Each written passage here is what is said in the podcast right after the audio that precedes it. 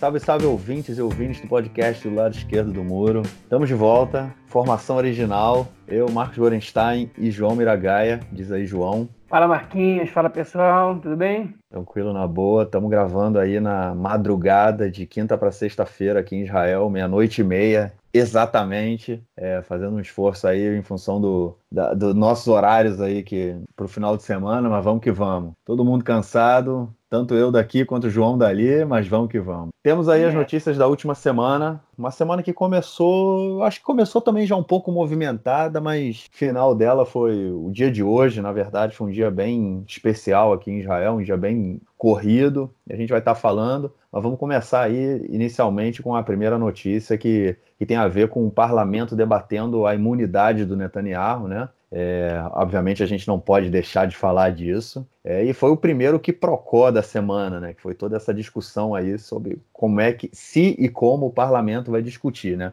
Como a gente já vinha explicando aí no, nos últimos episódios, teve uma comissão, a comissão do parlamento, né? Assim que ela é chamada, ela aprovou a formação de uma outra comissão para discutir a imunidade. É, só que agora o que, tem, o que tem que acontecer é que o parlamento, né, os, os, os deputados, têm que aprovar a formação dessa comissão. E aí, como a gente está nesse período eleitoral, o cabia ao presidente do parlamento, né, o deputado Yuli Edelstein, que é do Likud, né, do partido do Netanyahu, convocar o parlamento para que seja votada aí a formação dessa comissão. E o procurador do Knesset, é, que se chama Eyal Non, ele já tinha dito anteriormente que não havia motivos para o Edelstein não, não convocar o parlamento, porque o Likud estava né, pressionando muito para o Edelstein não convocar o parlamento, que, como a gente já falou, apesar do Netanyahu ter pedido a imunidade, ele não quer que a imunidade seja discutida nessa cadência, porque o Likud não tem maioria. Né? Então, é, começou aí o, o Likud não queria que o Edelstein convocasse o parlamento, só que ele não tinha muito o que fazer. É, ele disse que, apesar de não concordar com o procurador, ele não tinha outra saída e convocou o parlamento. Ou seja, nessa próxima semana, a semana que vai, vai entrar aí, na próxima, acho que é terça-feira que está marcada,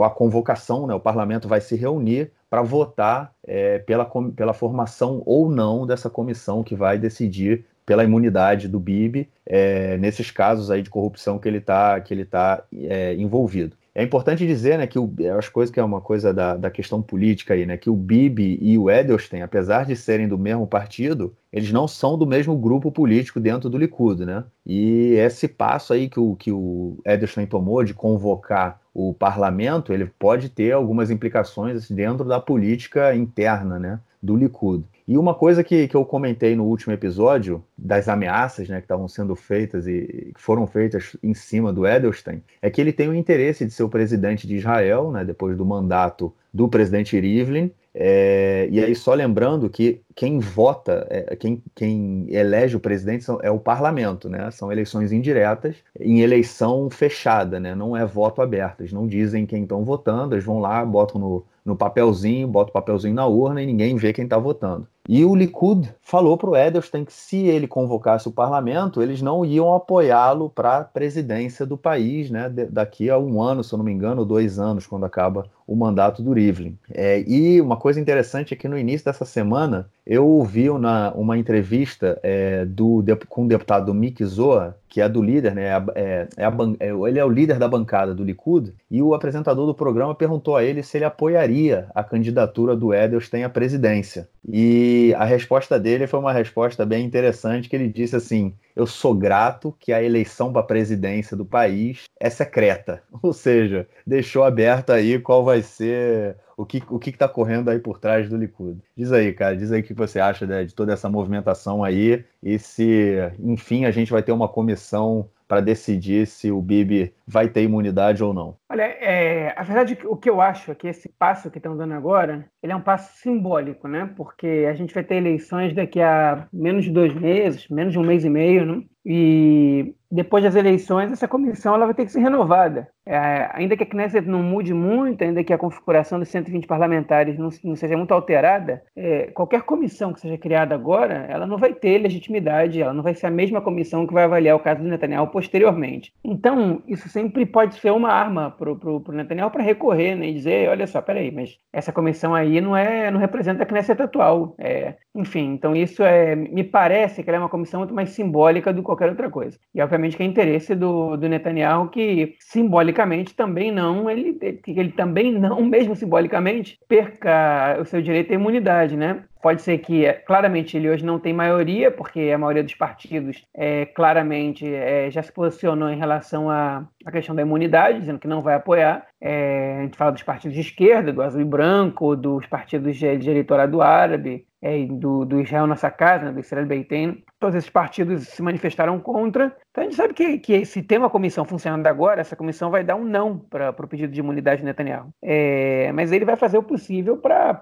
adiar essa votação ainda que nada mostre para a gente que as coisas vão ser muito diferentes é, daqui a um mês e meio, mas a gente nunca sabe. O futuro é a parte que a gente não conhece, né? É, mas eu acho que tem uma coisa interessante é que se ele não conseguir montar o governo, né, ele, ele não pode pedir, se ele não for primeiro-ministro, ele não pode pedir imunidade, né? Ele vai ser julgado. O julgamento começa. É. Então, é uma coisa, mesmo que seja simbólica, eu acho que começa a correr o processo e ele vai ficar aí meio com a corda no pescoço. Ele vai ter é de qualquer forma montar começar, o governo. É, ele pode começar, é, mas ele pode também não começar. E aí ele pode entrar com outro pedido para nova comissão. Então é, pode ser que a justiça seja muito rápida e pode ser que a justiça não seja muito rápida.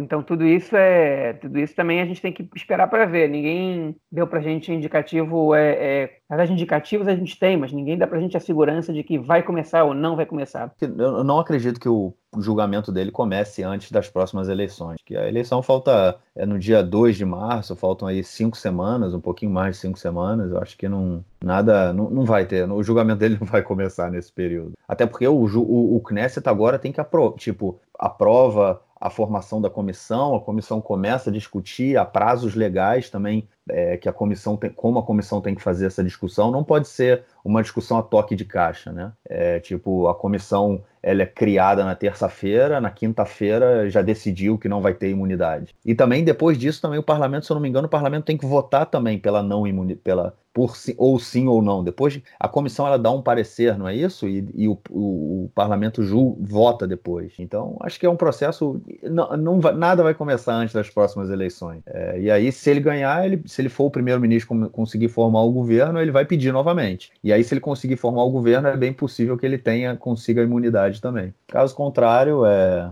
é, o julgamento vai, vai ter que começar de, alguma, de, de, qualquer jeito. Mas é isso, vamos esperar o que, que, que, que vem aí para frente. E ainda tem mais alguma coisa para comentar nesse, nesse aspecto aí, nessa questão? Não, não tem nada, mas é, eu gostaria de fazer, aproveitar o momento para a gente fazer uma errata. Né? Na semana passada, no áudio que eu gravei para o podcast, eu chamei o Kipat Barzel, que é o Domo de Ferro de Domo da Rocha. Claramente eu confundi com o. Faz parte, cara. O, eu, eu acho... né? Que é, que é o, domo, o Domo da Rocha, que é onde fica, é, é, onde fica, na verdade é um, é um templo sagrado para a religião islâmica, Sim. que é que fica na esplanada das mesquitas, é, onde ficava o grande templo sagrado, né, o Kodesh HaKodashim, que é o onde se, onde se calcula que ficava o salão mais é, sagrado do, templo, do grande templo sagrado, onde, onde os judeus faziam os sacrifícios na época do segundo templo, pelo menos. Então, só vai essa errata aí, só para não deixar passar. O que, o que eu queria dizer a esse respeito é assim, quem nunca? Todo mundo acho que já fez essa confusão, cara. Como é confundir que Pato Barzel, né, que é o domo de ferro, com o domo da rocha. Todo mundo já mas... fez isso em algum momento, cara. Não tem jeito. Mas fica aí, mas fica aí o registro. Fica o registro, fica o registro. É, uma outra notícia que movimentou também aí a, a política essa semana foi a questão da anexação do Vale do Jordão. Né? É, o Vale do Jordão, para quem, quem não conhece, é toda uma região, é uma região extensa, na verdade, né? que é a fronteira da Cisjordânia com a Jordânia, é, onde tem o Mar Morto, né? E essa questão da anexação do Vale do Jordão, ela sempre volta à tona aí no, em momentos eleitorais, pelo menos nesses últimos momentos eleitorais, é nesse último ano que a gente está indo para a terceira eleição, essa, esse tema ele sempre, sempre volta. Só que nessa eleição não, não foi diferente, né? Voltou o tema e como a gente comentou é, no, nos outros episódios, essa, essa, anexação ela, ela tem várias implicações. Né? A principal delas é que é, ela desligaria completamente um futuro território palestino de fazer é, é, fronteira com outro país, né? no caso a Jordânia. É, ou seja, a anexação dessa região ela faria com que esse Estado palestino ficasse cercado por Israel de todos os lados. Né? É, Israel passaria a controlar definitivamente a fronteira e esse, esse passo, assim, em termos militares, é visto como estratégico para a segurança do país. É, mas também, obviamente, é usado como, vamos dizer, como uma medida populista né, para os setores da sociedade e da, da política israelense que são contra a criação do, do Estado palestino e querem é, anexar né, toda, toda a Cisjordânia. É, e há pouco tempo o Netanyahu ele também falou sobre, sobre o assunto, e a gente comentou aqui que isso pode fazer parte do, do tal acordo do século, né, que é o plano de paz que, que, que vai ser apresentado pelo governo americano é, aparentemente na próxima semana, daqui a pouco a gente comenta disso, e que ele antes estava esperando que Israel formasse um governo para apresentar um plano, e agora ele decidiu que, que vai apresentar isso na semana que vem. É, enfim, e aí os políticos e partidos da direita vêm jogando né, para a galera essa, essa ideia aí sobre a anexação,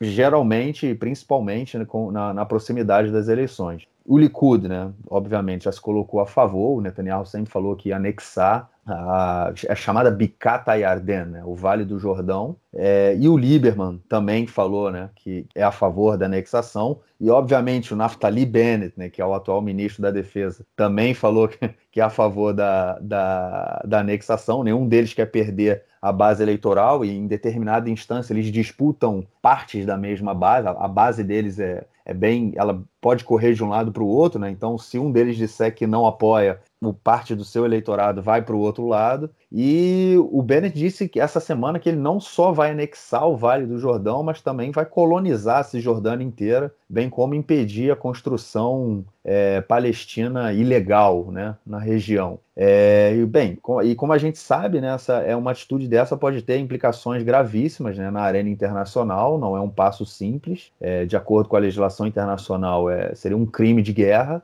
né, tem que seria para que essa anexação seja feita, é, tem que ser aprovada uma legislação no parlamento. Obviamente vão ter apelações né, no Supremo. É, enfim, eu acho que é um discurso mais populista né, do que prático, na verdade. É, mas a questão é a seguinte: tudo o que aconteceu, né, todo, todo, com esse apoio aí da, da, da, direita nacionalista, né, do Likud, do Iemina, do Israel Nossa Casa, é, o azul e branco, né, que é o, o Kahol Lavan, que é o partido do Benny Gantz, que é o principal opositor ao, ao Netanyahu, ele tinha que se posicionar de alguma forma, tinha que a gente já fala disso que o azul e branco eles não falam sobre política. Né? É, a, a, campanha deles é estamos aqui para trocar o Bibi. E aí começam a chamá-los de esquerda, dizendo que eles são de esquerda porque eles querem trocar o Bibi. Mas eles não são de esquerda. E essa semana ficou é, muito claro isso. Por quê? Porque o azul e branco ficou nessa saia justa, né? De ter que dizer o que pensa, enfim. E aí saíram, né? Falaram, beleza, então a gente vai ter que dizer o que pensa. Eles largaram a política de seis então.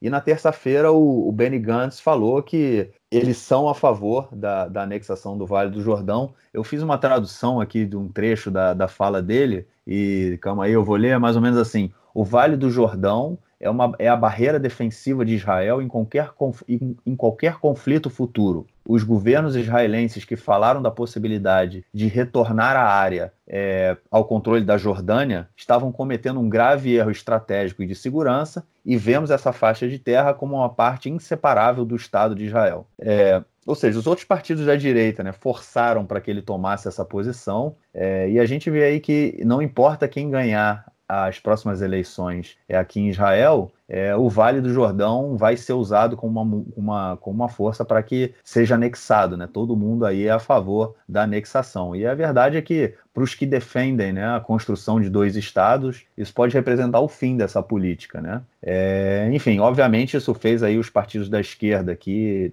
apoiam né, o Benny Gantz é, reclamarem muito né, desse posicionamento. Isso pode, inclusive, afetar uma futura participação deles na coalizão. E, enfim, o que, que, você acha? Isso aí é um populismo eleitoral ou é realmente o fim da política de dois estados após essa curva toda aí, cara? Eu acho um monte de coisa.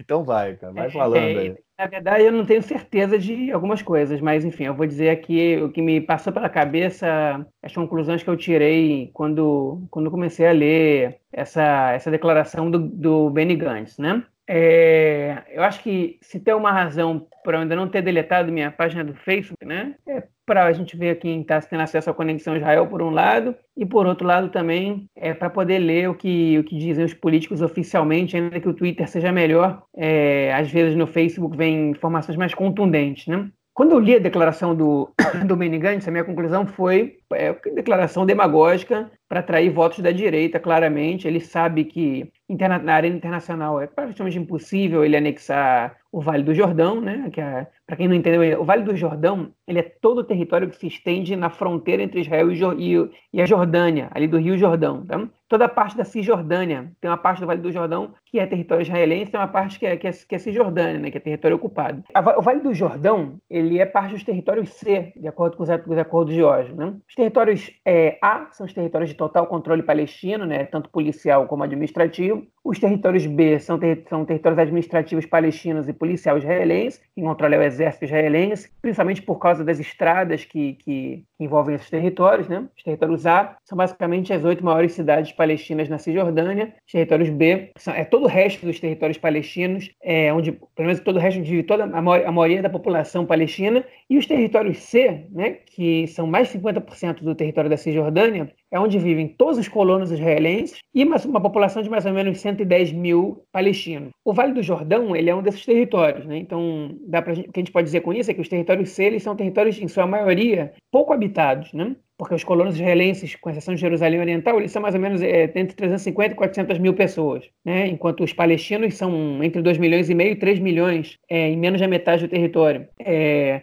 então, enfim, são territórios pouco habitados, o Vale do Jordão é um deles, né? E tem muitos kibbutzim, alguns moshavim, né? Que são ex, é, antigas é, propriedades coletivas, é, é, algumas até de cunho socialista e, e, e, à esquerda sionista, né? O que é uma coisa que hoje em dia a gente vê como contraditório, mas quando esses kibbutzim se instalaram ali é, no, no contexto histórico não era tanto. E até hoje eles estão lá e poucos, poucas aldeias árabes, a maioria delas de beduínos. Né? Então, é, é, um território muito, muito pouco habitado. Né? Estrategicamente, Israel sempre entendeu que era fundamental ter controle sobre essa, sobre essa região por causa de invasões que podiam chegar, principalmente do Iraque, era o, era o temor israelense. Hoje em dia, o Iraque não aparenta é, não ameaça Israel, nem, nem, nem, é, nem, nem, na retórica, nem na prática. Né? Mas o Irã talvez sim. A gente sabe que hoje em dia, se Israel entrar em guerra com o Irã, não vão vir tanques desde o Irã até a Jordânia invadir o território israelense pelo Vale do Jordão. A gente sabe que as guerras hoje em dia elas é, não são iguais eram nos anos 60 e 70, quando se desenvolveu essa colonização da região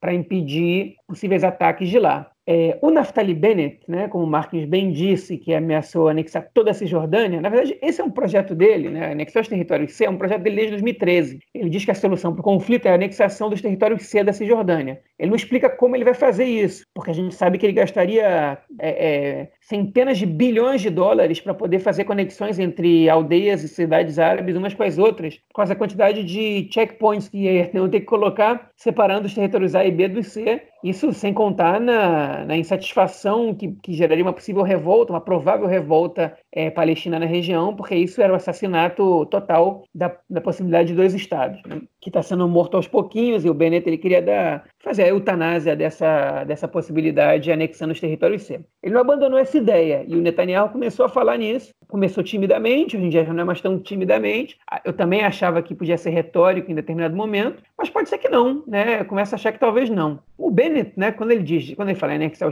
o, é, o Vale do Jordão, ele está apostando que essa é uma região de quase consenso entre a população israelense para manter a segurança do país. É, principalmente influenciado, ou talvez exigido pelo Bugui Elon, que é o número 3 da, do Azul e Branco, né, que é do partido Telem, que é um dos três partidos que configurou o Azul e Branco. Ele é um cara que saiu do Likud, é um cara que se diz de direita contra a solução de dois, dois estados, e ele apresenta essa, essa proposta há muito tempo. Só que anexar um território é muito complicado. Até hoje, Israel só anexou dois territórios conquistados, que foi Jerusalém Oriental e as colinas do Golan, cujas é, é, anexações não são reconhecidas pela comunidade internacional.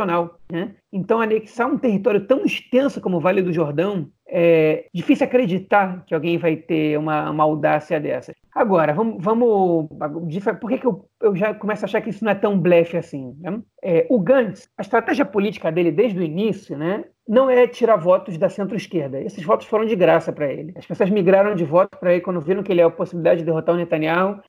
A grande parte dos eleitores de centro-esquerda migraram para o azul e branco sem se preocupar com a proposta dele, né? sem se preocupar com nada. Migraram para lá porque acham que é a única chance de derrubar o Netanyahu. E ele não tem interesse em derrubar os partidos de centro-esquerda, porque eles, de alguma maneira, eles configuram o, o bloco de obstrução. Né? Eles, quanto mais fortes eles forem, mais difícil é para o Netanyahu conseguir formar a coalizão com os 61. Então, o que o Gantz tem feito é ter apelado para os eleitores da direita. Ele não fez isso nas eleições de, é, de abril, ele começou a fazer isso muito forte nas eleições de setembro e agora ele escancarou. Né? Ele não só fez esse comentário, como ele divulgou na página dele. aí que eu digo que é legal o Facebook, porque a gente fica sabendo de, de algumas coisas que estão rolando por aí por meio de outros políticos. Né? O deputado, é, agora ex-deputado Mussiraz, do Meretz, que é ex-presidente do Shalom Arshav, da organização Paz Agora, que é um movimento político pacifista israelense, né? ele publicou, ele, ele retweetou, na verdade, uma, um, sticker, né, um, flyer que o Partido Azul e Branco fez, com seis medidas, seis pontos sobre o assunto é, de, de acordos é, da proposta do Azul e Branco, para que vocês conheçam. É o nome dessa, desse flyer. E aí,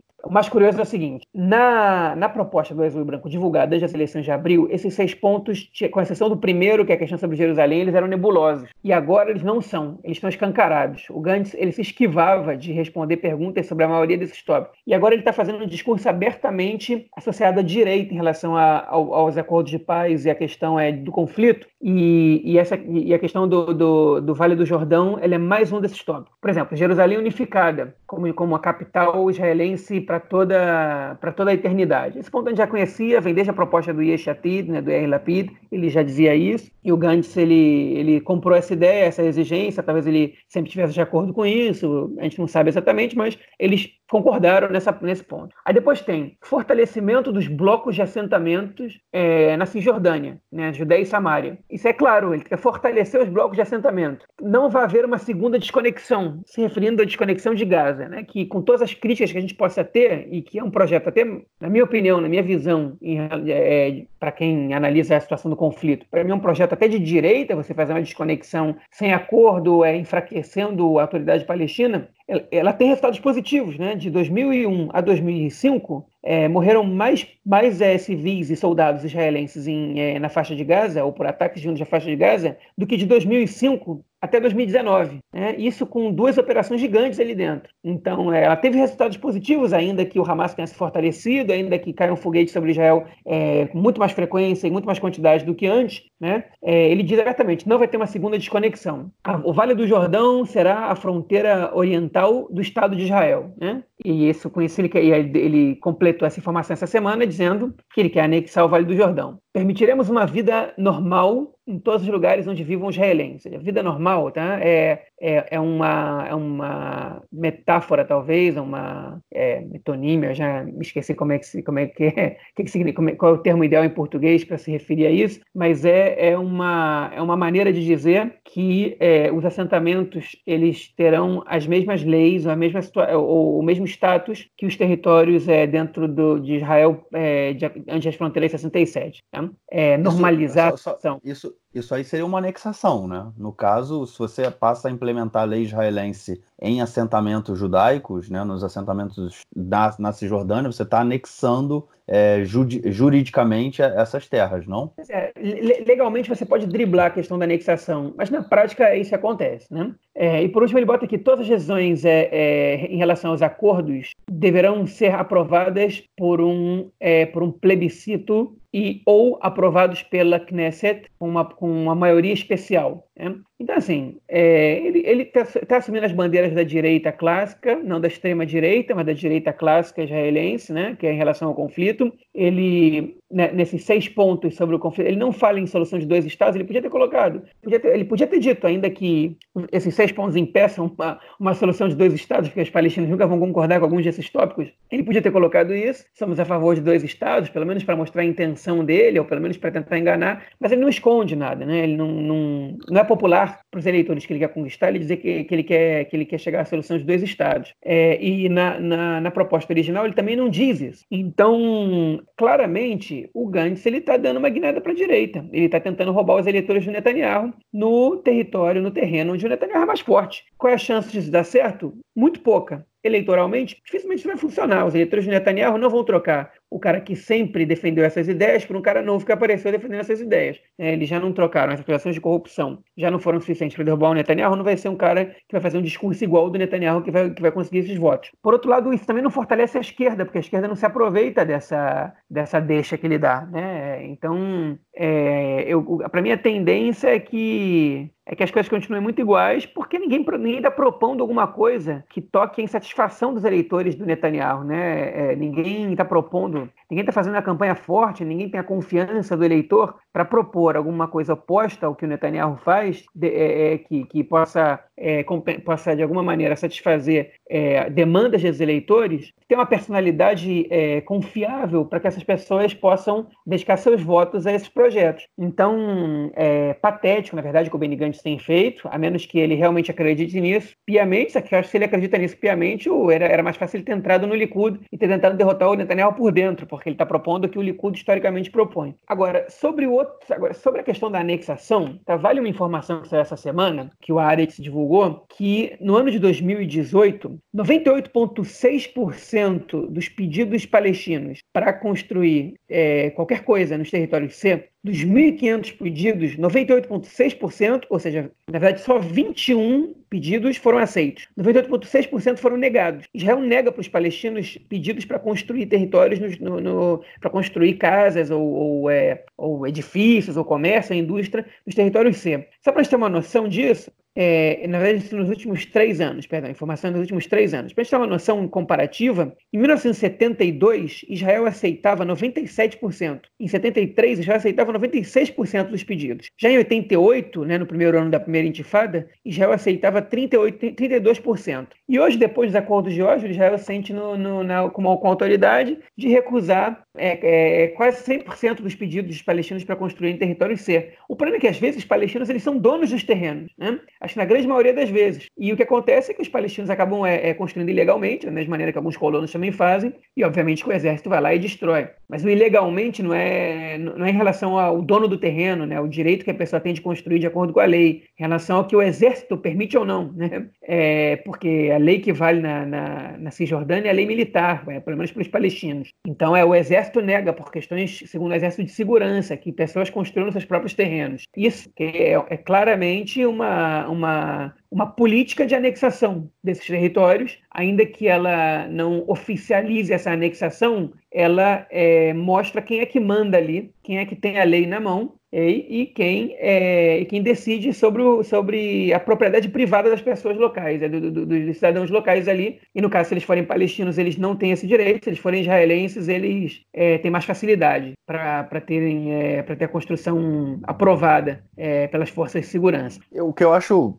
mais interessante de toda essa movimentação aí, desses pontos que você colocou do, do, do, azul e branco, né? É que cai a máscara, né? Eu acho que é importante, eu acho, desde o início da, da campanha, um ano atrás, né? Na, na primeira eleição, é, o Likud, é, e não só o Likud, né, o, o, o partido da, do Bennett também, né, a Emina, na época não era nem o Emina, porque eles, estavam, eles saíram separados, enfim, a direita, a direita nacionalista religiosa, né, é, sempre tentaram colocar o, o, o partido Carrolavan como esquerda, né? E, e, nunca foi de esquerda, eles não são de esquerda, eles não têm uma postura de esquerda, eles são oposição ao Netanyahu, eles não querem o Netanyahu. E eu acho que é importante cair essa máscara, é importante que as pessoas saibam que a proposta deles é uma proposta do Likud, do Likud clássico, né? como você falou. É, é bem interessante. É, eu peguei, quando você, você mandou para mim esse, esse flyer né, pelo, pelo WhatsApp, eu mandei para um, um conhecido que eu sei que é, tem uma posição de, de, de, esquerda, ele era um eleitor clássico do, do Partido Trabalhista e votava no Meretz também, de vez em quando, e agora ele vai votar no, no Carrolavan. Já vai, vai, votar não, né? Ele votou na primeira, votou na segunda e vai continuar votando. E eu mandei para ele essa, essa, esse flyer e a resposta dele foi, foi a seguinte: não, eu conheço isso, mas é, na minha opinião tem que votar em quem vai tirar o Bibi do poder. É, eu acho que há muita gente também, como você falou, que muitos votos da, da centro-esquerda foram para o Carola Van sem se preocupar com o que ele estava falando, sem se preocupar com a política que eles, que eles têm, e eu acho que é, um, é uma prova de que realmente é, muita gente tem essa, essa intenção. De não importa se eles querem anexar, se vão acabar com a política de dois estados de uma forma, é, de, uma, de uma forma definitiva, a ideia agora é tirar o, o, o dano que o Bibi tem causado ao Estado de Israel é muito maior do que um dano que causaria, vamos dizer assim, o fim da política de dois estados ou o Carola Van entrando no governo. É, eu acho que mostra um pouco realmente do sentimento aí de, de, dessas próximas eleições e por que, que o quadro eleitoral dificilmente vai mudar, né? Não acho que não vá para que mude, tem que acontecer. A gente já falou isso outras vezes, tem que acontecer alguma coisa muito grande para a gente ter uma movimentação ou que algum outro partido não passe a, a, cláusula de barreiras. Uma coisa que pode fazer alguma, alguma diferença é que, por exemplo, o partido do, do é, Itamar Ben-Gvir, né, que ele, ele, na verdade, a gente falou disso no episódio passado, ele tinha um acordo com o partido A Casa Judaica, do Rafi Peretz, né, que é ministro da Educação. O Rafi Peretz quebrou o acordo com ele e fez o acordo com e, e se juntou ao Bennett. E eles tentaram pressionar o partido do Itamar Ben-Gvir a não correr, não, não concorrer às eleições, porque dificilmente eles passam a cláusula de barreiras e os votos dele vão, vão para o lixo, né? Então eles queriam que o, que o Otzma Yehudit, né, que é o nome do partido, a, a Força Judaica, Força Judaica, isso, que ele, que ele não concorresse para que os votos fossem, vamos dizer, para o partido da, da direita sionista religiosa. E o, o Itamar Ben-Gvir falou, não, eles vão concorrer, eles estão na eleição, então é possível que eles tenham votos, nas últimas eleições parece que foram 80 mil, é, que dá cerca de duas cadeiras, mas não é o suficiente para passar a cláusula de barreiras e é possível que esses votos vão para o lixo, podendo fazer alguma diferença aí de um mandato para um lado ou para o outro, é, mas nada de muito muito importante. Então mais uma vez, a gente tem um quadro eleitoral bem parecido, o que pode causar alguma movimentação, e aí dando uma emendada no que hoje, né, a gente vai falar da, daqui a pouquinho, teve um evento aqui em Israel e que o vice-presidente americano, né, Mike Pence, ele chegou para o evento e convocou o, o Benny Gantz. E o Benjamin Netanyahu para irem aos Estados Unidos. É engraçado usar a palavra convocou, né? É mais ou menos, é mais ou menos uma convocação, né? Fala e os caras vão, né? É, convocou os caras para irem para os Estados Unidos para discutir com o Donald Trump o plano de paz, né? Que o Donald Trump aí está há alguns anos, aí, alguns meses, anos não, falando que vai lançar o, o, o negócio do século, que ele está dizendo que é um negócio irresistível, não tem como não aceitar essa proposta. É, os palestinos já falaram que não vão aceitar. O, ben, o, o, o Trump queria, queria divulgar esse plano antes da, durante a no, no, campanha eleitoral das primeiras eleições em abril do ano passado. O Gantz foi contra, ele falou que isso seria uma interferência na política israelense. E aí, o, não sei se foi só por causa disso, mas enfim, o Trump não lançou. Depois a gente entrou em todo esse período aí de que ninguém consegue formar governo. O Trump segurou, segurou, segurou, até agora não lançou. E parece que na semana que vem, na terça, é, é, na semana que vem, ele vai lançar esse, esse plano aí, vai, vai chamar o, tanto o Benjamin Netanyahu quanto o Gantz, né, que são possivelmente um deles, é, se alguém formar um, um dos dois vai, vai, vai tentar formar o governo, se não os dois, mas um deles pode ser o próximo primeiro-ministro é, para discutir o plano. E isso pode ter alguma, alguma mudança né, na, na, na, política. Mas é isso a gente só vai saber na semana que vem mais detalhes aí do plano. Até agora nada nada foi divulgado. É, eu tenho para mim que toda essa discussão, principalmente que o Likud fez anteriormente, sobre a anexação do, do Vale do Jordão, isso é uma coisa que vai estar no plano do, do, Donald Trump, porque foi uma coisa que foi lançada pelo Bibi antes da, da primeira eleição e eu tenho sentimento, pode estar, posso estar errado, mas eu tenho sentimento de que isso vai aparecer nesse projeto de, é, do, Donald, do Donald Trump para resolver o conflito palestino-israelense. As pessoas vêm tentando resolver isso aí há um, um, an, há um século e ele quer resolver em uma semana, mas tudo bem. É, ele já convocou, na verdade, semana que vem os dois para irem lá, e ele fez um comentário hoje que eu achei. É, o Trump é muito debochado, né? E ele fez um comentário ultra debochado que foi talvez os palestinos não estejam de acordo com o meu projeto, com a minha proposta de paz no seu princípio. Então isso quer dizer que ela é boa. Foi o comentário que ele fez. É, então, assim, você sabe quem que ele está agradando com essa proposta, claramente, né? Mas a gente não esperava que fosse feita alguma coisa diferente. E, e o Trump, eu acho que ele está jogando pelas eleições dele, né? Porque Sim, é pelo processo de impeachment muito... dele também, né? É, ainda, ainda que a gente saiba que ele não vai sofrer impeachment, porque os. Sim, mas tira os, o foco, né? Tira o foco. É, é que eu, tenho, eu questiono se esse foco é bom ou ruim para ele, né?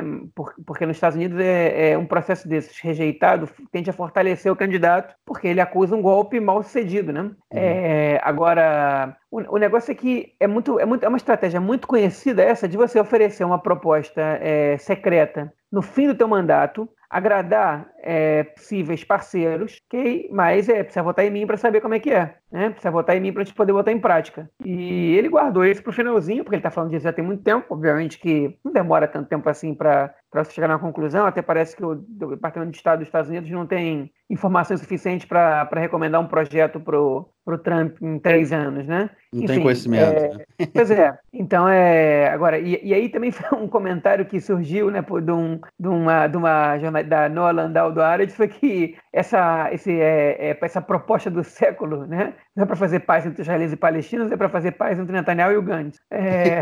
pode ser.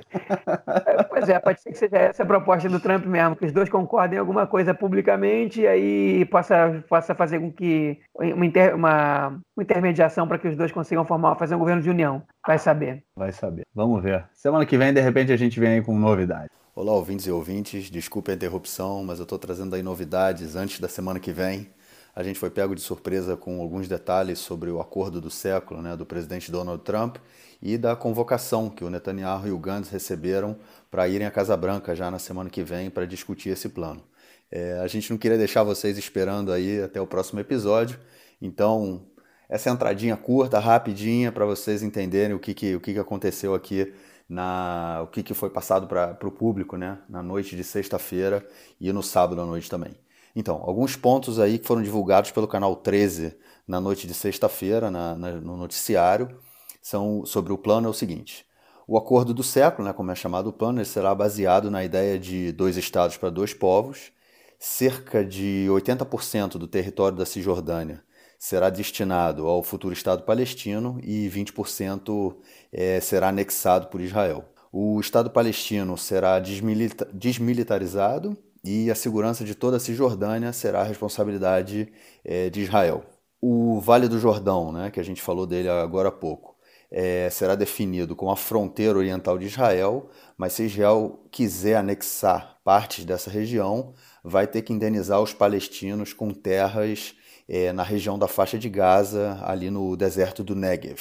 Os assentamentos israelenses na Cisjordânia não serão evacuados, mas os outposts, vamos dizer assim, que são os postos avançados, que são vistos pela própria legislação israelense como ilegais, esses sim vão ser evacuados. Moram neles aí milhares de colonos ilegalmente. Os assentamentos mais isolados, né, que ficam fora dos blocos de assentamentos, que não, eles também, eles não vão poder crescer, ou seja, não, não poderão construir novas casas nesses, nessas regiões. É, Israel vai controlar a maioria de Jerusalém, mas os bairros palestinos que ficam do lado direito do muro, é, que divide a cidade, né, eles vão ser parte do, do da capital, né, do, do futuro Estado palestino. Um dia talvez a gente faça um podcast sobre Jerusalém, explicando mais ou menos como, como foi feita a divisão da cidade nos últimos, nas últimas décadas, né, e desde a, desde a anexação de Jerusalém há 50, 52 anos atrás. O Monte do Templo, né, ou Esplanada das Mesquitas e outros locais sagrados na Cidade Velha é, estarão sob soberania israelense, é, mas os palestinos vão, vão fazer parte aí do gerenciamento é, dessa, dessa região, dessas áreas, mas é toda a cidade velha ela vai estar sob controle é, israelense. O, esse acordo ele é tudo ou nada, né? ou seja, é, não pode aceitar somente parte dele e o que tipo o que for mais conveniente para um lado ou para o outro. É, mas é interessante falar que nada foi divulgado até agora sobre a faixa de Gaza, né? Vamos ver se alguma coisa vai ser divulgada aí na, na nessa semana. É, o Kaholavan I, né, que é o azul e branco, apesar de ter dito aí é, na, na quinta-feira que eles iriam, que o Benny Gantz iria à Casa Branca, eles avaliaram, né, que acharam que essa reunião aí com o Bibi e o Trump poderia ser uma armadilha e tentaram pensar em cancelar a ida do Benny Gantz. Porém, se tipo, se o Gantz não fosse, né, ia ser ia, ia pegar muito mal, né, ele recusar um, um convite do Trump, né, do presidente americano, e, e se ele for eleito primeiro-ministro, montar um governo, é, poderia ter consequências muito graves aí. Eles optaram por não pagar por isso, mas o, ele conseguiu, o Gantz conseguiu uma vitória muito grande, que foi mudar um pouco a programação dessa reunião, e ele terá, ele vai ter uma reunião com, com o Trump em separado, né? ou seja, ele e o Netanyahu não vão conversar juntos com o Trump, o Bibi vai conversar e o Gantz vai conversar, é, o Bibi tentou fazer, tentou mostrar aí, falar que ele, ele que foi, ele que falou para o Trump chamar o, o, Gantz, né? Ou seja, deu uma jogada política, e isso pegou meio mal, fez o, o Kaholavan também, um dos, um dos motivos, né? Que levou o Kaholavan a achar que era uma armadilha e pensar em cancelar, mas enfim, vão ter, vai ter essa reunião em separado aí, o Bibi com, com o Trump e o Gantz com o Trump. O Gantz, inclusive, hoje, na noite de sábado, fez uma um, um pronunciamento na TV é, falando que ele é, na segunda-feira vai estar na Casa Branca para reunião com, com Gantz, na terça-feira ele já vai estar de volta aqui em Israel, porque é o dia em que vai ter a sessão do, do parlamento, do Knesset, para decidir a formação da comissão que vai debater a imunidade do Bibi, é, se o Bibi vai receber ou não a imunidade é, nesse mandato ainda. Enfim, é, essas foram aí as notícias que a, gente, que a gente tem. Chegaram aí de última hora, por isso que a gente teve que dar essa entradinha.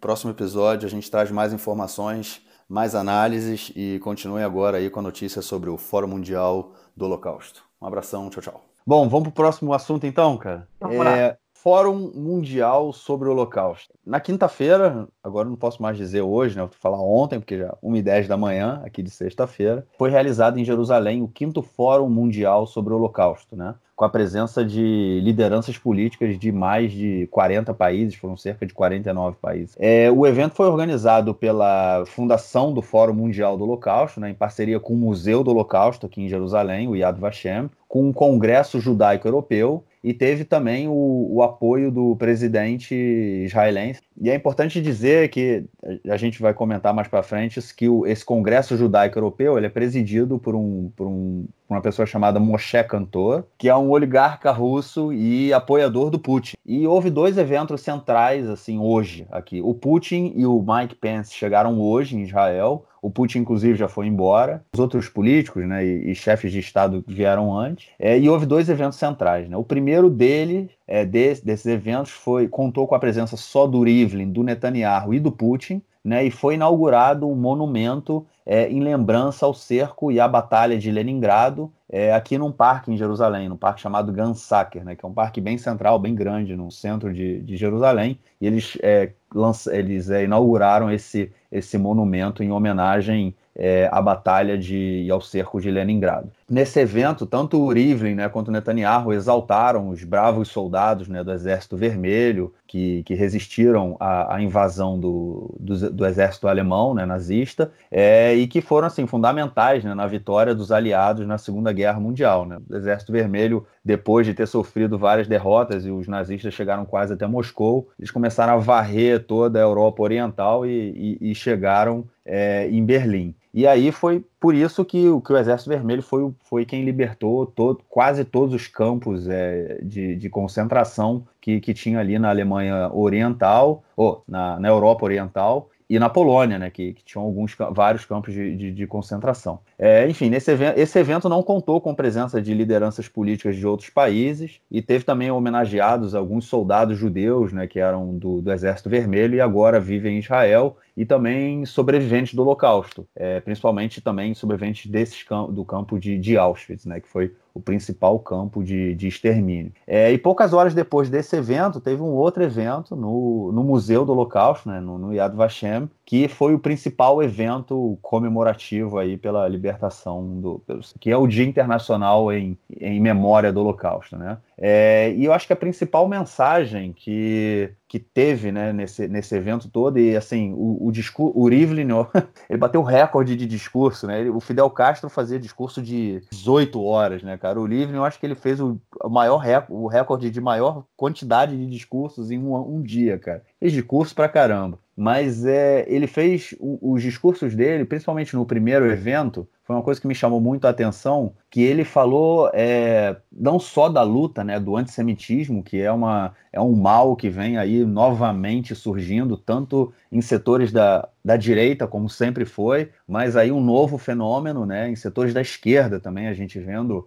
discursos antissemitas, ainda mais que a esquerda muitas vezes não, não não admita né, isso, esse tipo de. que, que, tem, que, esteja sendo, que esteja sendo antissemita. Eu acho que faz parte de uma arrogância da esquerda e não, não tentar entender, mas enfim, é assunto para outra, outra discussão. E ele falou é, dessa questão de que o, a principal, a principal, o principal legado do Holocausto não deve ser somente a luta né, contra o antissemitismo, mas a luta contra qualquer tipo de preconceito, né, qualquer tipo de discriminação e pela valorização dos direitos humanos. Né? E o mais interessante é que ele falou isso num evento em que o único líder político de outro país que estava era o Putin. Né? E Putin e direitos humanos não caminham juntos, né? É uma coisa aí que, se não caminha junto, é... são esses dois. Enfim, o Putin faz sempre aquela. Eu acho que ele faz sempre a mesma cara. Né? Ele parece aquela é, pessoa com botox que não, não ri. É mais ou menos o Putin. Eu acho que sem botox, mas ele sempre com a mesma cara dele. É, balançando a cabeça, balançando a cabeça. E, e depois, no, no segundo evento, né, no evento que teve no, no, no, Museu do Holocausto, foi um evento que contou aí com a presença da, das outras lideranças é, internacionais. Quem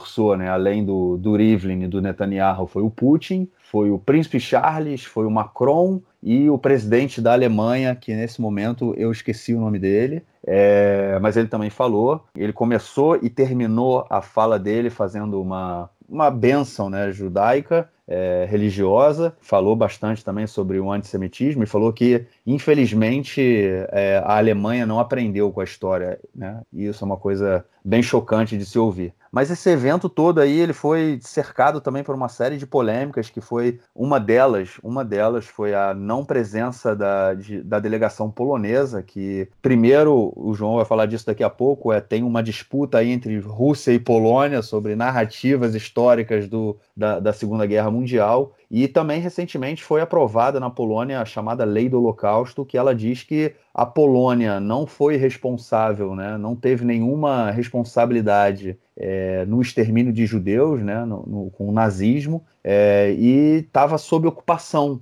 nazista. E foi por isso que os judeus foram mortos na Polônia, enfim. E gerou uma série de denúncias e críticas né, da comunidade acadêmica internacional falando que isso era mentira, que não era assim, que a Polônia sim teve é, uma série. Foi, foi responsável pelo assassinato de milhares, se não milhões de judeus, e essa lei não poderia ser aprovada. Inclusive, o Netanyahu tinha, de uma certa forma, aceitado essa lei, e o, o Yad Vashem, o Museu do Holocausto, falou que não, que essa lei ela, ela é criminosa, que ela negava né, parte da história do Holocausto, e o Yad Vashem não permitiu que a delegação polonesa, né, no caso o presidente polonês, falasse nesse, nesse evento. E por isso também a delegação polonesa resolveu não vir para cá. Mas é, vou deixar a bola aí para você, João, para continuar explicando e entrar no resto das polêmicas. Tá bom. Primeiro vamos para as polêmicas pequenas, né? Para a gente depois entrar no assunto principal. É, algumas coisas curiosas que aconteceram nesse, nesse evento. Tá? A primeira coisa foi é, o presidente da Argentina, recém-eleito, Alberto Fernandes, ele foi o único líder da América Latina a estar presente nesse, nesse evento. O Brasil não mandou nenhum representante, a bandeirinha do Brasil não saiu lá, ainda que as relações entre Netanyahu e o, e o Bolsonaro sejam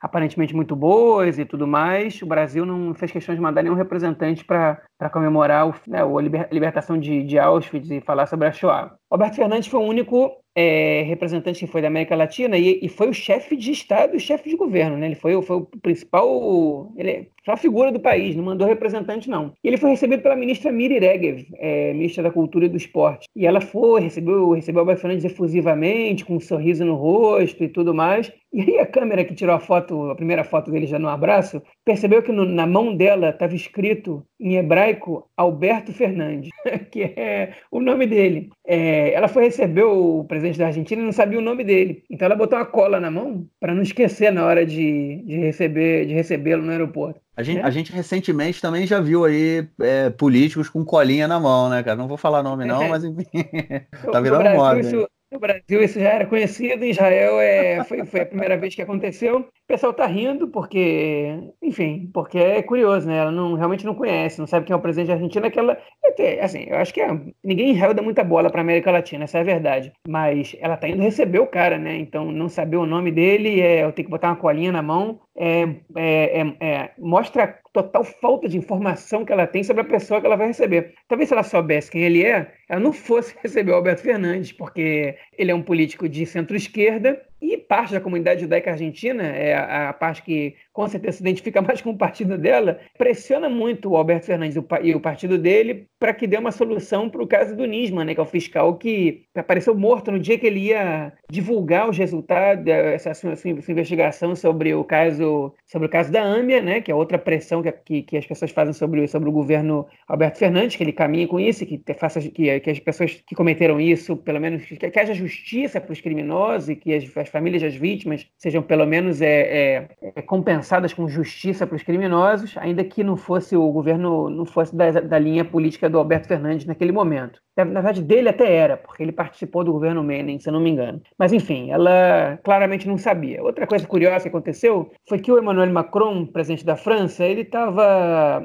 é, visitando a igreja de Santana, em Jerusalém Oriental, que é um território francês, né? uma igreja que é soberania francesa, é uma, como se fosse uma embaixada, né? foi dada pelo Império Otomano em 1856, e os seguranças da, do Shabak, que é o Serviço Secreto Israelense, quiseram acompanhá-lo até a porta da, da entrar com ele na igreja. Ele olhou para os caras e falou assim, vocês conhecem as leis, respeitem as leis. E entrou, entrou sozinho lá e deixou os caras do lado de fora. O Shabak depois anunciou que o Macron se desculpou, só que a embaixada francesa em, em Tel Aviv disse que não, que o Macron se desculpou por nada. É, enfim, ficou um clima meio complicado aí né, é, na relação do Macron com, com, é, com, com o Shabak ali, com o próprio governo, né? Porque o Shabak ele é, é um órgão estatal são algumas curiosidades. Agora a gente vai entrar no assunto principal, na polêmica principal desse evento, é que ela é cercada de, de polêmicas, na verdade. Esse, como você bem disse, o Putin, é, ele e foi, na verdade, a estrela do evento, ainda que tivessem outros líderes com importância singular, como, por exemplo, o Emmanuel Macron, o próprio Netanyahu, né? A Alemanha não mandou a primeira-ministra, mas mandou o presidente, né? Que fez um discurso interessante, disse que ele gostaria de dizer que a Alemanha aprendeu com, com a Shoah, mas que parece que o aprendizado ficou, ficou restrito ao passado, não ao presente, porque ainda existe muito ódio a minorias, antissemitismo no país. A Alemanha na verdade, é uma das. A Alemanha é, é, a esperança, na verdade, que eu, como cidadão do mundo, tenho em relação ao Holocausto, porque eles realmente não permitem que essa memória seja apagada e eles não constroem narrativas é, é de vitimismo né, sobre isso. A Alemanha assume a responsabilidade sempre e, e leva em frente isso, né? Até enquanto a Alemanha continuar dizendo nós fomos os responsáveis, a gente precisa ter uma, uma dívida com na verdade, com, com, a, com a humanidade, a gente precisa preservar essa memória para que esse, esse, tipo de coisa não aconteça mais, a gente ficar tranquilo de que, pelo menos, é, é, vai ser difícil alguém negar que os fatos aconteceram, né? No momento que a Alemanha começar a negar, ou que, que, a, que a Alemanha começar a relativizar, vai ser o problema. Enfim, agora quando a gente chega é, nessa, nesse debate, nesse evento que Israel está fazendo muito próximo ao dia da liberação de Auschwitz, que é o dia 27 de janeiro, a gente entra num debate muito interessante com participantes também muito importantes da Segunda Guerra Mundial, que é ao lado da Alemanha, né? que vem tentando reconstruir sua memória nacional sobre o, sobre o que aconteceu. Né? E especificamente a gente está falando agora de Rússia e Polônia, mas a gente vai fazer alguns flashbacks, alguns comentários relacionados à, à atualidade. O que aconteceu? O Marquinhos falou sobre essa lei polonesa, que é a lei do Holocausto, né, que ela proíbe, né, é, é, é, ilegal na Polônia você se referir a, aos poloneses de uma maneira geral ou, ou é, é específica como responsáveis pelo Holocausto. Né? Que os poloneses fazem, é, fizeram essa lei? Na verdade, a Polônia ela não cooperava muito nem com Yad Vashem, que é o Museu do Holocausto em Israel, nem com organizações é, de memória do Holocausto até, até o fim é, do Pacto de Varsóvia e a vitória do Partido de Solidariedade e tudo mais, e a, e a enfim, a vitória do Lech Walesa. A Polônia não, é, é, não cooperava muito com estudos ocidentais sobre... Ocidentais, eu digo, na verdade, da Europa Ocidental, de Israel, dos Estados Unidos. Sobre o Holocausto, isso começou a surgir nos anos é, 90, né? As viagens para a Polônia, para conhecer os campos de concentração e campos de extermínio nazistas, né? Porque todos os campos de extermínio nazistas ficaram na Polônia. Campos de concentração existiam em outros lugares, e nos campos de concentração também se assassinava, e não só por fome nem por más condições. Mas todos os campos que eram estritamente de extermínio, como Treblinka, Birkenau, é, Helmno, é, Sobibor, é, estou esquecendo de dois, se não me engano, se não me engano são seis campos de extermínio, eles ficam na Polônia. Então a Polônia acabou sendo o lugar mais visitado também. Metade dos judeus que foram assassinados no Holocausto, na Shoah, foram assassinados, é, eram judeus poloneses. A Polônia tinha uma população de 3 milhões e 300 mil judeus, 3 milhões de judeus poloneses foram assassinados na Shoah. Os outros 3 milhões eram de outros países da Europa, a grande maioria da Europa, alguns também do norte da África, né? É, onde os alemães chegaram, eles assassinaram os judeus, mas, enfim, a grande, imensa maioria da Europa, né? Acho que a Hungria foi o segundo país, ou a União Soviética, não me lembro. A União Soviética se mostra por países, né, o número de mortos. Então, não sei se se considera a União Soviética ou se cada, cada república é, é, tem um número diferente, mas a Hungria foi quase um milhão também de judeus assassinados, quase um milhão de judeus húngaros. Né? A Polônia foi, foi o país que, que teve a maior vítima, de, é, é, tem a maior quantidade de vítimas, não só judeus, né? como poloneses não judeus. A Polônia tinha uma população de 30 milhões de habitantes durante a Segunda Guerra Mundial, dos quais 6 milhões morreram na guerra. Né? Ou seja, 20% da população polonesa morreu na Segunda Guerra Mundial. Então a Polônia se vê como uma como uma vítima da Alemanha nazista. Eles de jeito nenhum aceitam né, que é, é, ser responsabilizados é, nem, nem menos em parte pelo Holocausto. Agora, com o governo do Mazukievic, que a Polônia é um, tem um governo de extrema direita, ultranacionalista, que, na verdade, veste a camisa da, da, da vitimização da Segunda Guerra e ignora a memória, é, na verdade, apaga a memória não, não oficial, no caso, mas que era aceita por parte da sociedade polonesa de assassinatos que os próprios poloneses cometeram contra os judeus, de perseguições. Né? Isso não aconteceu só na Polônia, isso aconteceu na Ucrânia, isso aconteceu na Lituânia, isso aconteceu na Croácia, países com grande quantidade de aderentes ao, ao regime nazista, com antissemitismo muito forte, que participaram, seja em campos de extermínio, seja nos fuzilamentos, né? seja em campos de concentração,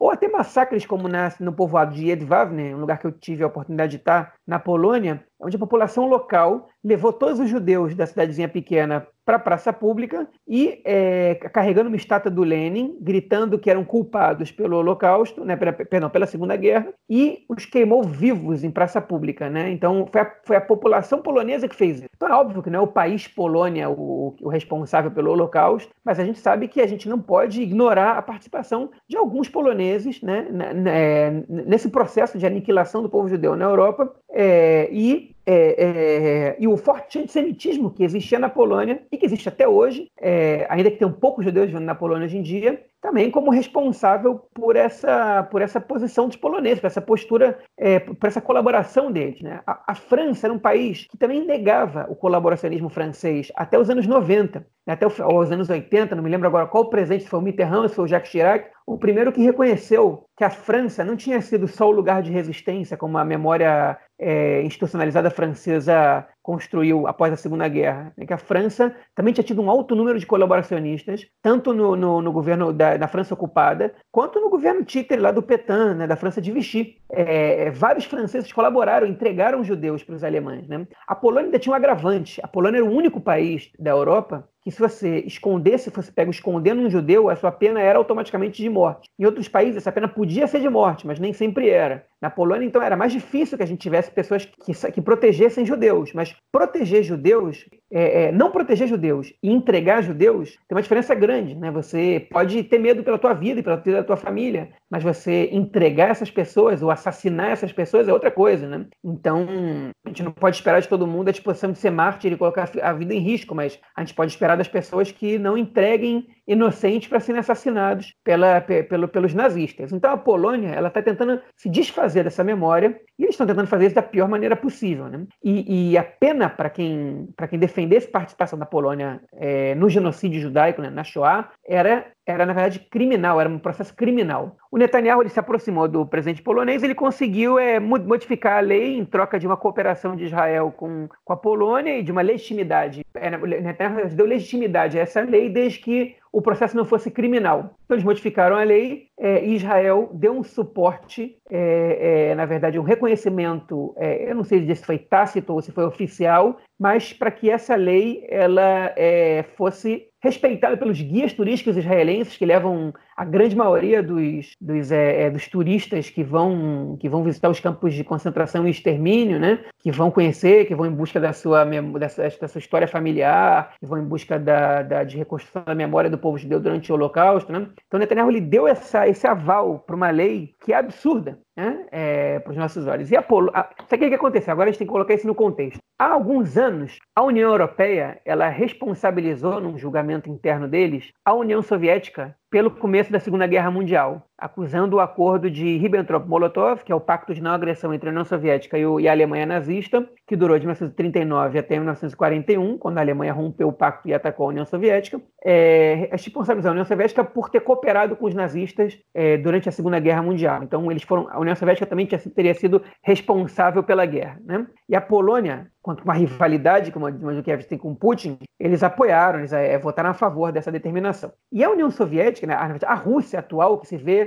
nesse aspecto pelo menos, herdeira da União Soviética, eles rejeitam essa, essa essa cooperação com os nazistas. Eles alegam que era uma cooperação que nem vários outros países tinham feito, porque eles dizem que era um tempo para se preparar para a guerra que inevitavelmente ia acontecer entre a União Soviética e a Alemanha, tanto pela questão e pela, pelas diferenças raciais que, que, a Alemanha nazista tinha com a União Soviética, quanto pela é, pela diferença ideológica, né? O Hitler sempre acusava, é, sempre dizia que o bolchevismo era o pior exemplo, o, pior, que pior podia acontecer com a Europa e com o mundo. E aí, enfim, a, essa, essa, essa resolução passou e a União Soviética respondeu dizendo que vários outros países contribuíram com a Alemanha nazista, como, por exemplo, a própria Polônia, que nos acordos de Munique, em 1938, quando a Tchecoslováquia, a grande maior parte do território foi anexado pela Alemanha, a Polônia também se aproveitou de um acordo que eles fizeram com Hitler e anexaram parte da Tchecoslováquia. Né? Então, é, não tem santo nessa história, é o recado que, que a Rússia está dando, e a verdade que eles têm razão. Muitos países cooperaram com a Alemanha nazista. Quando não cooperaram, muitas vezes fizeram vista grossa, né? Até 1939, a, a França e o Reino Unido também observaram é, estaticamente os avanços do Hitler e ele ganhando poder, né? É, e também ficaram parados observando tudo aquilo. Os Estados Unidos demoraram muitos anos para entrar na guerra, né? Então, é, tudo isso é muito determinante. Aí vem do lado da Polônia acusando a União Soviética de não, não, não apoiar a revolta dos poloneses, nem, é, nem a revolta do gueto de Varsóvia, foi a revolta dos judeus no gueto de Varsóvia contra a Alemanha nazista, nem a revolta polonesa contra os alemães, é, uma em 43, outra em 44, né, que a União Soviética estava a 200 quilômetros dali, podia ter bombardeado os campos e não bombardeou. Né? Claramente não era a prioridade dele deles libertarem os judeus de, de Auschwitz, por exemplo. Enfim, uma troca de acusações. É, a gente sabe que a União Soviética foi a principal frente de batalha contra a Alemanha nazista. A União Soviética foi o país que mais perdeu soldados na guerra, né, que, que enfrentou consequências da guerra socialmente muitos anos depois. A gente sabe também que, que houve erros estratégicos da, do Exército Vermelho e até, até do Stalin na hora de compreender a situação. É, ainda que o Stalin tenha tentado consertar isso depois. Enfim, a gente sabe de muitas coisas. A gente sabe é, é, que realmente salvar os judeus aparentemente não foi prioridade de nenhum, nenhum desses países. Ninguém bombardeou, ninguém bombardeou as câmaras de gás de Auschwitz nem de Treblinka quando sabiam que aquilo estava acontecendo. E o que está acontecendo agora é uma luta por essa memória. E o que, que Israel fez nesse evento? Né? O que, que o Yad Vashem, o Museu do Holocausto, fez? Claramente com influência do Netanyahu. Eles deram um palanque principal para o Putin. Para o Putin, pro Putin é, dar a narrativa dele e construir a memória que a Rússia, que interessa à Rússia sobre, a, sobre a, o, o Holocausto. O que, que o Putin fez? Ele, ele se referiu, ele enfatizou que o massacre, que a Shoah, não foi feita só pela Alemanha nazista, que teve povos que é, é, foram parceiros dos nazistas nisso. Ele não disse os poloneses, mas para quem conhecia um pouquinho da, da, da, da polêmica que está acontecendo entre os países, claramente a gente sabe que ele está alfinetando os poloneses. Ele também está alfinetando a Ucrânia, que a relação da Ucrânia com a Rússia não é nem um pouco boa, e se não me engano, os ucranianos são o país que mais tem procurados de guerra por cooperação com procurados por crimes de cooperação com o nazismo é, posterior à Segunda Guerra, se não me engano. Né? Ele também está criticando a Lituânia, outras repúblicas, ex-repúblicas da União Soviética, as suas populações ele está criticando, mas a alfinetada forte foi na Polônia. E que, por que, que ele recebeu essa, esse palco tão importante? Né? Por que, que o Putin foi, foi a estrela do evento? Aí eu tenho algumas suposições. Tá? A primeira, a gente sabe que o Putin ele está muito próximo do Irã né? e, da, e da guerra na Síria. E o Netanyahu, ele, ele, ele não quer, na verdade, ainda que ele queira se aproximar, ainda que ele seja muito próximo do Trump, ele não quer deixar essa é, o Putin livre para negociar com os inimigos israelenses. Ele quer ele quer politicamente ter o Putin ao seu lado também, né? Sabe que não adianta Israel ter apoio dos Estados Unidos se, se o Irã e a Síria vão ter apoio da Rússia e talvez da China. É importante para Israel ter apoio com essas potências. O Netanyahu e o Putin, eles se dão bem politicamente, embora Israel e a Rússia às vezes tenham crises diplomáticas, como é a segunda razão pela qual eu acho que ele convidou o Putin, que é a crise com a Naamah Issachar, sobre a qual a gente falou em alguns podcasts, né? Uma israelense que foi presa voltando da Índia para Israel, passando pela Rússia, com 9 gramas de, de rachixe, né? Com na, numa mala que ia ser despachada, um caso sem precedente. Ela não, não teoricamente, ela não, não ia entrar com essa, não ia usar essa droga na, na, na Rússia. Ela foi presa. A gente sabe que a Rússia estava tentando a extradição do, do Burov, que era um político, que era, perdão, que era um hacker é, russo que estava preso por Israel a pedido da Interpol e que Israel já extraditou para os Estados Unidos. E ela foi condenada a sete anos e meio de prisão por causa disso. A mãe dela foi até a Rússia, conversou com a autoridade, tentou conversar com ela.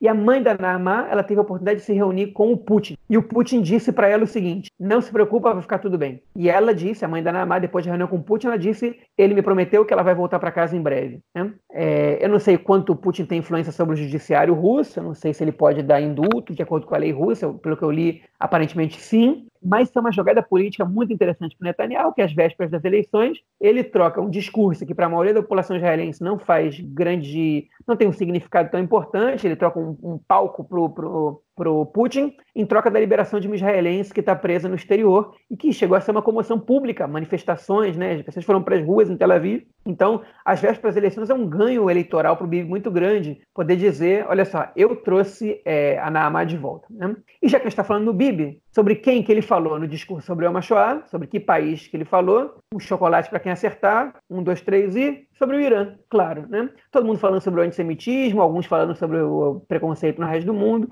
e o Netanyahu claramente fala sobre o Irã, ele não deixa o mundo esquecer do Irã, ainda que o atual presidente do Irã, ele não, ele, pelo menos de maneira espalhafatosa, não negue o holocausto, como era o caso do Ahmadinejad, ele diz que o Irã vai querer exterminar o povo judeu igual aos, igual aos nazistas e que eles não podem ter a bomba nuclear, ele usa qualquer evento sobre a Shoah como palco para ele fazer, principalmente quando os eventos são internacionais, como palco para fazer discursos é, contra o Irã. E, enfim, o, o evento ele foi de muita utilidade pra, política para o Netanyahu, para o Putin também, e o presidente da Polônia, que não é o Mandzukiewicz, é, um, é, um, é, um, é o Dudi, se não me engano o nome dele, é, disse que pelo que aconteceu, pelo teatro que foi, é, só prova que ele fez bem de não ter ido, não ter estado presente nessa palhaçada, né? Foi, foi, ele não disse palhaçada, ele usou uma terminologia parecida, teatro, nessa farsa, né? Que estão querendo modificar é, o que foi a história, falsificar a história, dando para a União Soviética que cooperou com os nazistas um papel é, de destaque na resistência contra o nazismo. Né?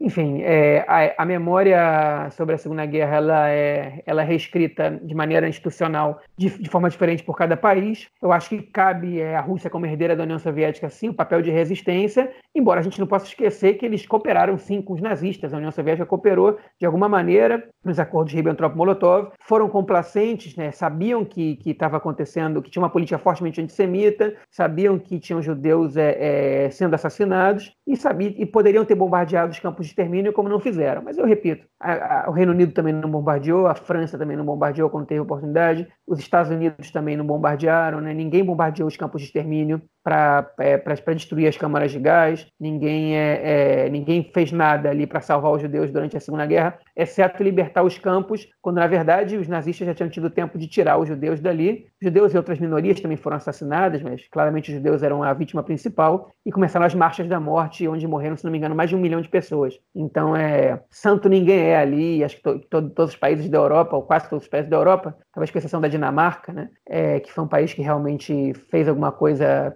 pelos judeus. Acho que ali todo mundo tem que fazer uma reavaliação sobre a sua postura durante a Segunda Guerra Mundial, porque os judeus não eram a prioridade de nenhum deles, claramente.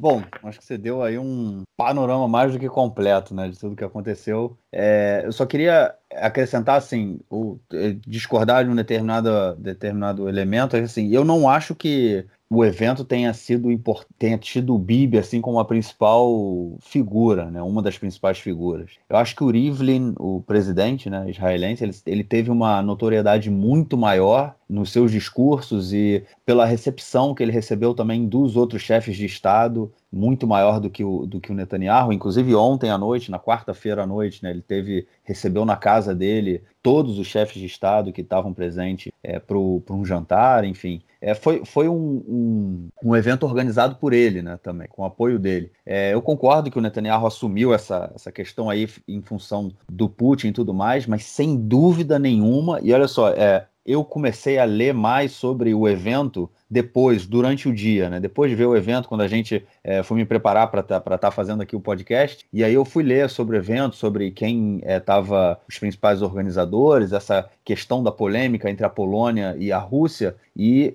antes disso eu já tinha percebido o quanto estava sendo tudo construído em torno do Putin. Ele foi a principal figura do evento aqui em Israel. Foi impressionante, foi impressionante. O primeiro evento que aconteceu, né, que foi a, a inauguração do, do monumento em memória de, da Batalha de Leningrado, só teve o Putin, né, como chefe de Estado, e o Putin ele é de Leningrado, né, ele nasceu lá, né, que hoje é São Petersburgo, né, a cidade, mudou de nome. Eles apagam também toda a questão do comunismo soviético, né, agora não tem mais Leningrado, é São Petersburgo. E o Putin vem de lá, né, e uma coisa que eu não sabia, fiquei sabendo é que a avó dele é judia, e você fez um comentário, você fez um comentário que foi muito engraçado, né, na, pelo WhatsApp, que você, você falou, a avó dele sendo judia, ponto um, ele poderia ser, ele teria sido morto pelos nazistas, né, de acordo com a lei nazista, ele teria sido morto, é era até a terceira geração, e ele também poderia fazer aliar, né, que é algo interessante, ou seja, o Putin tem direito à cidadania israelense, seria uma eleição interessante, né, cara, ele com o Bibi, e outra coisa, a filha do Trump também é judia, ela se converteu, então ela também pode fazer LA, e ou seja, o Trump também pode fazer LA, cara. Imagina só é, essa galera aqui, cara. Presidente da Ucrânia também. Imagina só. Essa...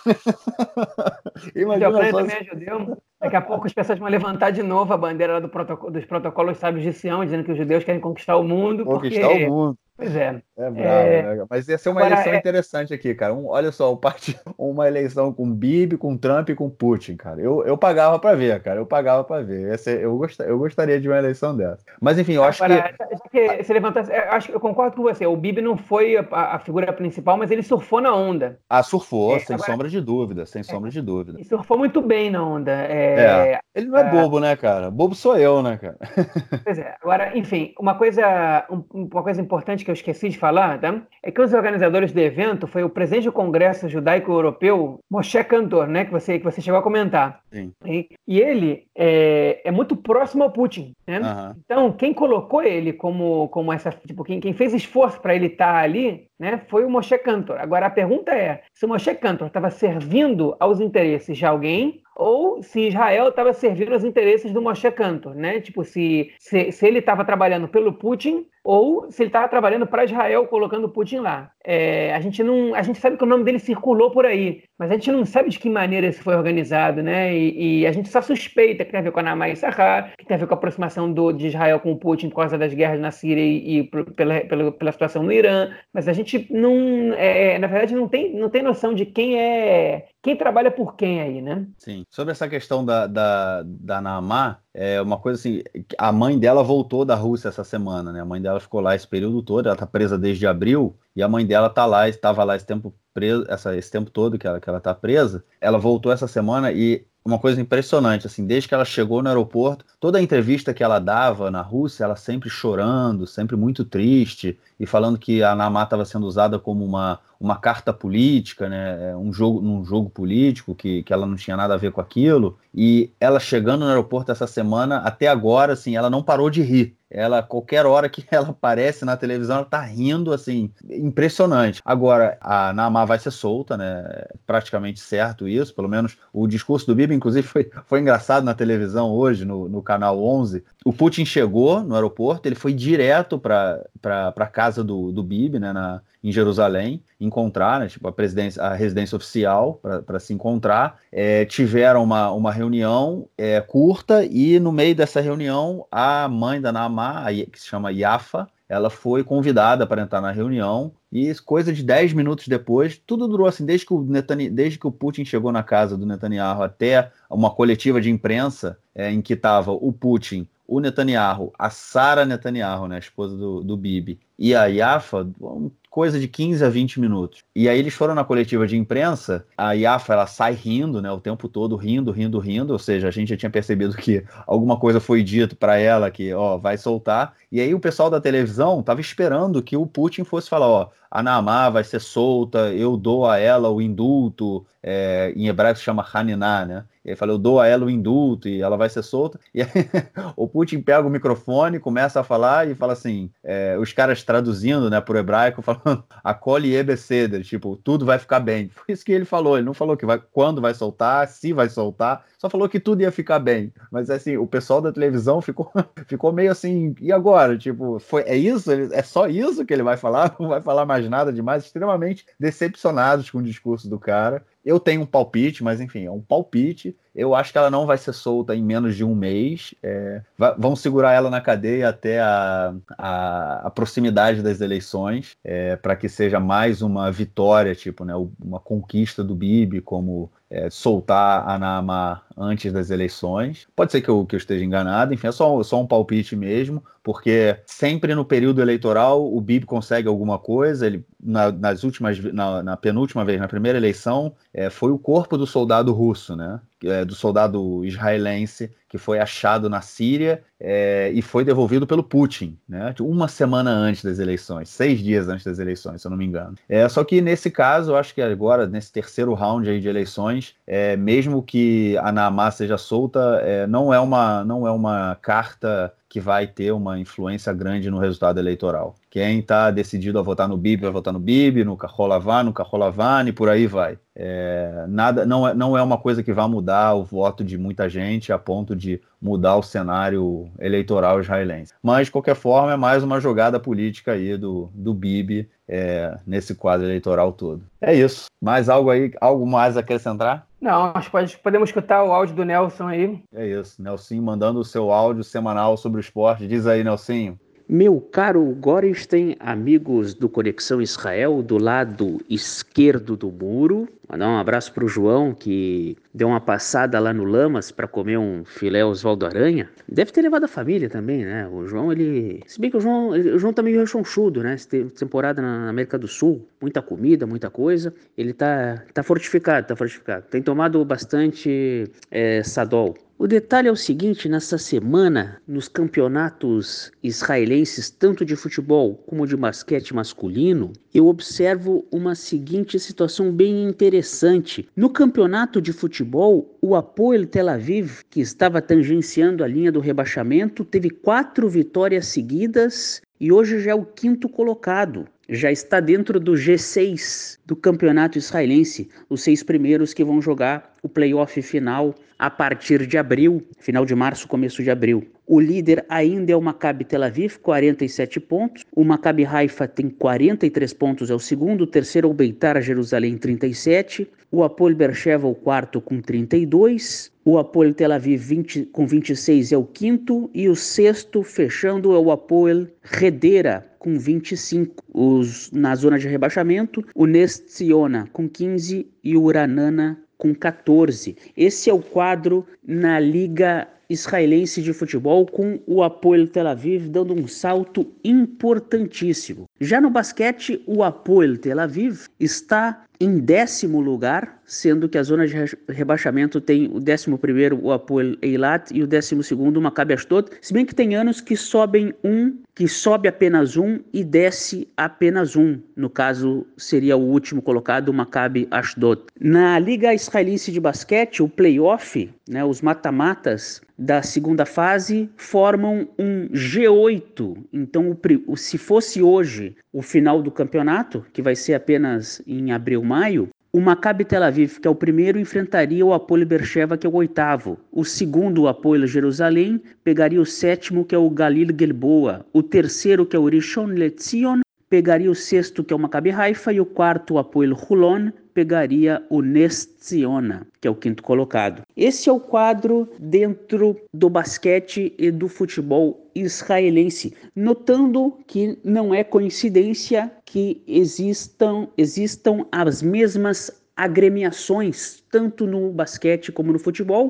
e o mesmo nome de agremiação em várias cidades. Esse é um papo para uma, uma outra ocasião. A gente pode discorrer nesse papo nas próximas semanas. Como surgiram as agremiações esportivas aqui em Israel, no caso a, agremiação Apoel, a agremiação Beitar, a agremiação Maccabi, e de que forma elas têm ligações políticas. No caso Apoel, uma ligação com o Sindicato Geral dos Trabalhadores, no caso Maccabi, uma agremiação vista por um lado a partidária, por outro, diz, diziam que eles tinham ligação com os sionistas gerais e o Beitar com o movimento Herut e com o próprio movimento Beitar. É isso aí então, meu caro Gorenstein, que está lá em Modi'in fazendo toda a movimentação pré-Shabat, aquela correria ali na área do, do shopping de Modi'in. Se estivesse na Tijuca, nesse horário, estaria ali vendo que horas vai abrir o Rei do Bacalhau. E o João está ali pelo bairro do Flamengo, aquela coisa Largo do Machado, aí vai na São Salvador. É por ali que ele fica, né?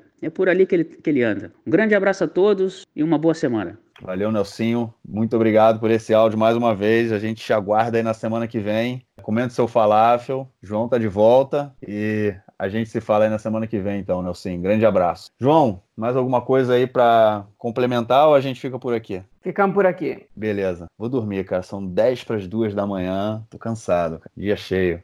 Vai nessa aí. Vou dar aquela descansada. Então a gente se fala.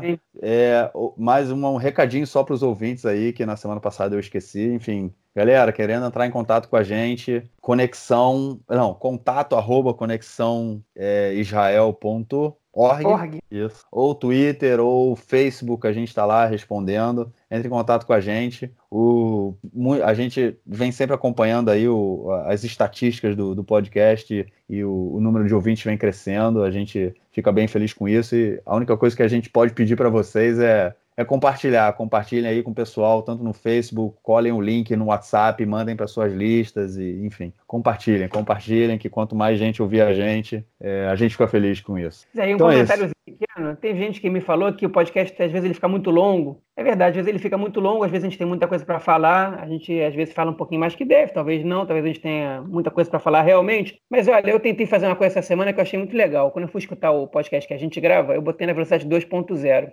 E pronto, demorou metade do tempo. E é muito engraçado escutar a voz de Marquinhos rápido, então eu recomendo para vocês aí. Bota dois, eu, não, eu não cheguei a escutar a minha rápido, eu vou tentar essa semana. Mas pode botar o 2.0 que vale a pena, galera. Vai, o tempo passa metade do tempo e dá para dar umas risadas. Tu lembra, tu lembra uma lenda urbana que tinha que se você pusesse o disco, mas aí é da época do vinil, né? Aí já, vou Xuxa, né? velho, né? Isso, é. o disco da Xuxa ao contrário, ficava falando, acho que era diabo, né? Ficava assim, diabo, diabo. lenda urbana, lenda urbana, mais ou menos isso, vamos ver. A voz do Marquinhos e do Nelson Rápido não, não, não apareceu nenhuma mensagem subliminar, não. Mas dá pra tudo no 2.0. 3.0 é impossível, 1.5 também é viável. Ah, pode ouvir por partes também, né? Não precisa ouvir tudo de uma vez, cara. Vai ouvindo por partes. Esse, esse episódio ficou longo, cara. Esse episódio aí tá quase com uma hora e meia, cara. Mas é. De vez em quando a gente vai falando, esse é o problema. A gente vai falando. Esse é um problema do podcast, né, cara? Vai falando. Essa altura o pessoal já deve ter parado de escutar a gente, então. É. Beleza, então vamos ficar por aqui, cara. Falou. Valeu, João. Grande abraço. Até mais. Falou, tchau.